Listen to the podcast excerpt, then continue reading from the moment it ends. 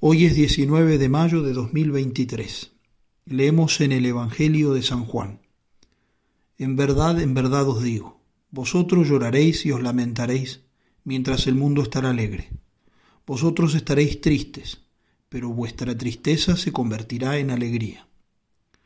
La mujer cuando va a dar a luz siente tristeza porque ha llegado su hora, pero en cuanto da a luz al niño, ni se acuerda del apuro por la alegría de que al mundo le ha nacido un hombre. También vosotros ahora sentís tristeza, pero volveré a veros, y se alegrará vuestro corazón, y nadie os quitará vuestra alegría. Ese día no me preguntaréis nada. En verdad, en verdad os digo, si pedís algo al Padre en mi nombre, os lo dará. Palabra del Señor, gloria a ti, Señor Jesús. En este Evangelio que acabamos de escuchar, nuestro Señor habla de tristeza y alegría. Seguimos meditando las palabras que Jesús dijo a sus discípulos en la última cena. Y aquí Él anuncia su partida, su muerte y su resurrección, aunque los discípulos no entienden completamente todo lo que les quiere decir. Están como, como perplejos, no se animan a preguntarle directamente solo se preguntan entre ellos, ¿qué es esto que, nos está diciendo? Pero Jesús sabe de estas inquietudes y les explica. Les explica no tanto los detalles de todas las cosas que, van a pasar, pero sí les anuncia a ellos con detalle lo que les va a ocurrir en sus almas. Y esto es una, eh, una sucesión de sentimientos fuertes que van a tener. Jesús sabe lo que pasa y lo que pasará en los sentimientos de los hombres. Les dice que van a llorar y a lamentarse, y el mundo en cambio estará alegre. Pero les dice, vuestra tristeza se convertirá en alegría. Ahora bien, ¿qué es esa alegría del mundo que el Señor menciona? ¿Es acaso una alegría verdadera? No es para nada una alegría verdadera, porque es una alegría fundada en el mal, Dice Santo Tomás que cuando el Señor dice que el mundo estará alegre, ese mundo se puede referir a tres cosas. A los escribas y a los fariseos que se alegrarán por haber matado a Cristo, a los miembros malos de la iglesia que se alegrarán porque los santos son perseguidos, o a los que viven carnalmente que se alegran por las cosas mundanas. Y todas estas alegrías son falsas. Pero cuando el Señor dice a sus discípulos, vuestra tristeza se convertirá en alegría, está hablando de la alegría verdadera. Y aquí nuestro, nuestro Señor pone un ejemplo y una razón.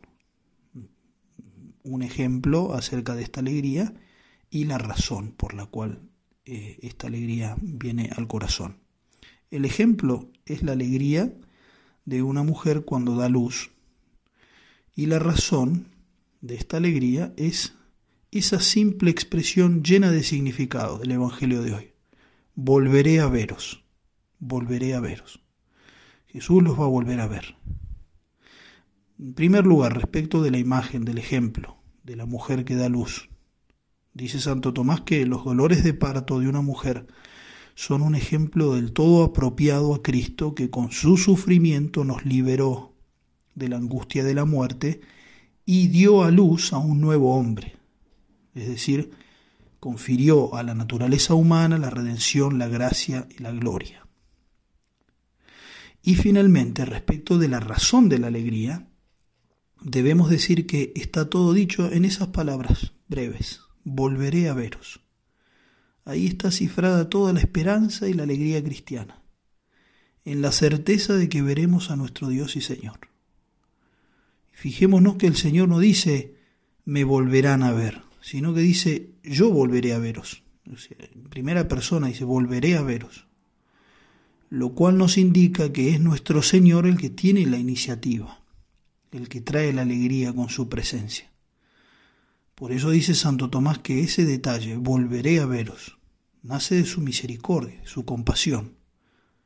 Volveré a veros en mi resurrección y en mi gloria futura, y se alegrará vuestro corazón y nadie os quitará vuestra alegría. Es la alegría de la presencia de Cristo en nuestra vida. Volveré a veros, dice el Señor, pero en realidad nosotros sabemos, Él nos está viendo. en este momento, en cada segundo de nuestra vida nos ve. Y nosotros lo podemos ver también a Él con los ojos de nuestra fe. Lo vemos escondido, por ejemplo, en la Eucaristía. Lo vemos dando el ser y la vida a todas las cosas, a nosotros mismos. Pero Él quiere ciertamente que lo veamos un día cara a cara, sin el velo de este mundo sensible, elevados por una luz que sólo Él nos puede dar, la luz de la gloria. Y lo contemplaremos y no habrá nada ni nadie que nos pueda separar de aquella alegría infinita. Por eso cada vez que escuchemos esas palabras tan dulces de nuestro Señor, volveré a veros. Renovemos nuestro fervor, nuestra esperanza, nuestra alegría. Renovemos nuestra determinación de nunca apartarnos del camino que conduce a esa visión que es recíproca, en la que descansaremos por siempre nuestra mirada en nuestro Señor y Él por su parte descansará su vista en nosotros, como el Creador que descansa su vista en su criatura, o como la madre que descansa su vista en su recién nacido. Ave María Purísima sin pecado concebida.